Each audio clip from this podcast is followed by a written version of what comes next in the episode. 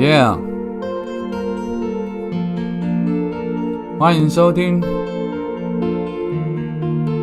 H 的第八种声音，准备好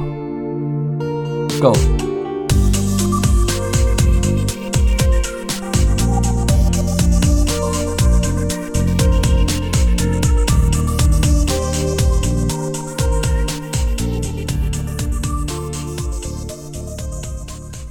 好，各位亲爱的听众朋友，大家早安、午安、晚安。不知道你现在人在哪里？不知道你现在身处何方？不知道你现在身在的地方现在几点？所以我们用三种不同的时间问候语跟你打声招呼。希望你拥有一个精彩的早上，或者是一个灿烂的下午，甚至是一个非常激烈的夜晚啊！今天其实没有什么主题哦。从昨天晚上 Coco 李玟的新闻出来到现在，基本上罹患忧郁症的我，其实心情受到很大的影响，所以。我觉得我也不想要特地好像假装没事一样，但是对于这个新闻，我自己本身有非常多的感触。然后今天也一连串的碰到很多事情，听到很多事情。我想今天就用流水账的方式来报告我今天一整天的状态。一早起床，我看到了一个所谓的新的社群 App，Social Media，Thread 还是 Thread，我不会念。T H R E A D 也是这个 Meta，就是脸书 I G 他们系统出的一个新的类似 Twitter 的一个 App。当然，我莫名其妙的我也下载了，那也开始使用了。虽然我完全不知道该怎么玩，也不知道该怎么利用这个社群媒体，但是对我来说，就是在我的脸书流量受到限制，因此我加开了很多个账号的同时，我等于每一天一早起床之后，我需要看。四个脸书的账号，还要看一个 IG 的账号，还要看一个 TikTok 的账号，还要看 Podcast 账号，现在还要再看一个 Thread，Thread 我不会念。总之，I don't know，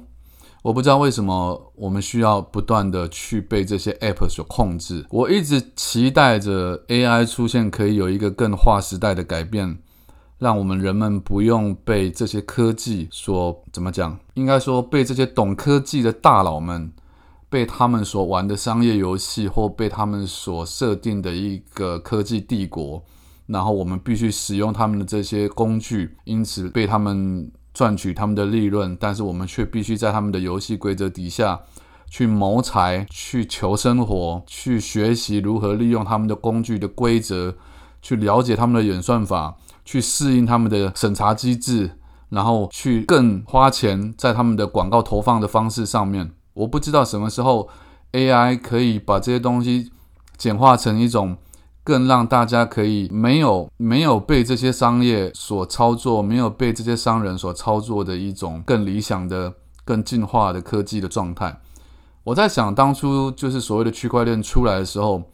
当虚拟货币出来的时候，会那么的受到大家的欢迎跟吹捧的原因，也就是因为它去中心化。大家认为我们可以不用再被这些所谓的中心、商业中心、政治中心、国家机关中心所捆绑、所制定的规则给玩弄了、给操作了，而事实上却证明了区块链一样，在某些程度上，我们还是被操操作了。好，这是今天早上一早起来看到的东西哦，就有感而发，跟大家分享一下。我相信大家可能有很多人也已经开始在在在使用这个 app 了。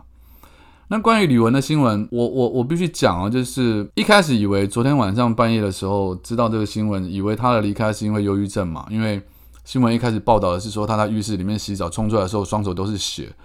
所以被大家认为他可能是割腕自杀。那这通常当然就是所谓的忧郁症所引发的。一直到后来，我早上又看到新闻报道说，哦，原来他的好朋友透露说，他在前一阵子，应该是今年年初的时候，他去动了乳癌的割除的手术，好才知道说，OK，好，忧郁症再加上罹患乳癌，那他忧郁症所罹患的原因，当然是在跟他之前她老公外遇，包括他从小的时候身体就有问题，就是髋关节还是还是他的骨头，反正他的脚脚的骨头有些问题有关系，所以。让他的人生其实看起来那么光鲜亮丽，但实际上他是背后咬着牙根在忍受这些痛苦。那这些我都能够理解，所以我会把它理解成说，因为我自己也是一样的状态，忧郁症加上癌症，再怎么样坚强的人，你都会对这个人世间的希望顿时少了非常非常多。然后，如果你会去做那样的举动，我觉得旁边的人大部分的人都可以理解，因为他夺走了你大部分的希望。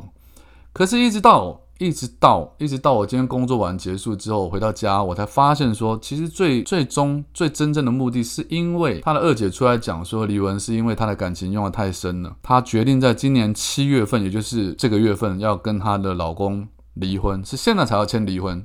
之前是因为外遇，所以可能他们分居或怎么样，感情不好还是怎么样，不知道。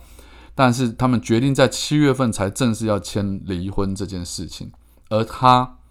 没有办法面对，他要跟他先生签了离婚，然后两个人就此各奔东西。也就是说，听到最后才知道，对，当然忧郁症是一个最底层的难受的一个病痛的根源，癌症也当然会是打击他，包括他的手术复健也是打击他的一些身体上的伤痛。但是真正让他会痛下决心做这件事的最大原因还是感情，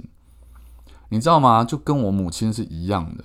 我的母亲即便是欠了很多钱，虽然我对外讲，因为我哥的关系，他欠了很多的钱，但实际上最后一个导火线压垮骆驼的最后一根稻草，是因为他跟我的父亲吵架。他在他的遗书上面写上说：“老公，难道我就不是一个好的老婆吗？”所以我很感慨，是说一个这么好、一个这么正面、这么阳光、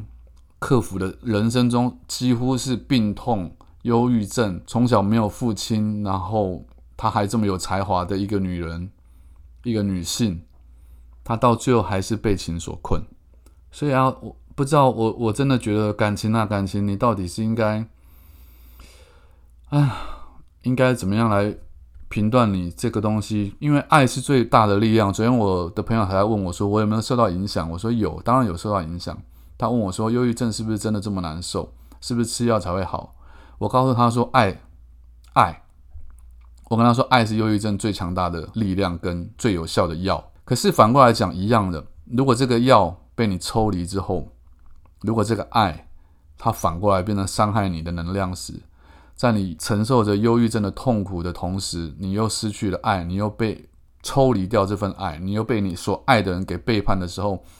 那个反噬过来的负面的能量是更加的强烈的。所以，我有时候虽然我一直在鼓吹爱有多么的伟大，但实际上就是能量越强的东西，它的毁灭的程度也就越大。嗯，然后回到家之后，有个网友。传了讯息给我，他说他是个小三，但是他以小三的身份呢，让对方的先生离婚了，然后他再跟这个男的又结了婚，但是两个人结了婚之后，过了没几年，现在也就是今年，他们因为经济状况不好，两个人开始吵架，两个又离婚了。他就告诉我，他很后悔，他说他应该坚持不要离婚的。他说一句话，他说这是报应，他说这是他身为小三伤害人家家庭的报应。我说不是那么一回事，我说绝对跟你无关，这是感情归感情，这跟你人没有关系。我很怕的是，当然这是我自己在揣测，因为 Coco 李玟在当初她的老公外遇的时候，她的两个妓女都没有站在她的身这边，因为她的两个妓女认为是 Coco 当初拆散了他们的家庭。详情我不是很清楚啦，但是如果以新闻这样报道的话，应该是 Coco 的现任的老公之前应该是有一个太太，后来 Coco 出现之后，他跟他太太离婚了，啊，他带了两个女儿跟 Coco 给结婚，那 Coco 可能。还是对两个妓女很好，但这个还是没有办法改变。就是说，两个女儿认为 Coco 是破坏他们家庭的某个所谓的第三者。但我真的认为感情不是这样看的。我希望这世间是充满爱的，因为因为爱，所以这两个人结合；因为不爱了，所以那两个人分开，而不是因为这另外有一个人的出现，所以才导致。不是这样的，不是这样啊。反正我这两天情绪非常的复杂，很纠结。我没有办法像那些大牌明星们讲一些很很美好的回忆，曾经跟 Coco 李玟曾经有过的合照，或者是说他们在演唱会上什么什么。但我相信罹患忧郁症的朋友们都可以感受得到，当一个这么曾经我们觉得在我们的生活里面对我们的影响力这么大的明星或者歌手，而且那么优秀，霎时间用这样的方式离开了大家，我相信大家都应该很难接受。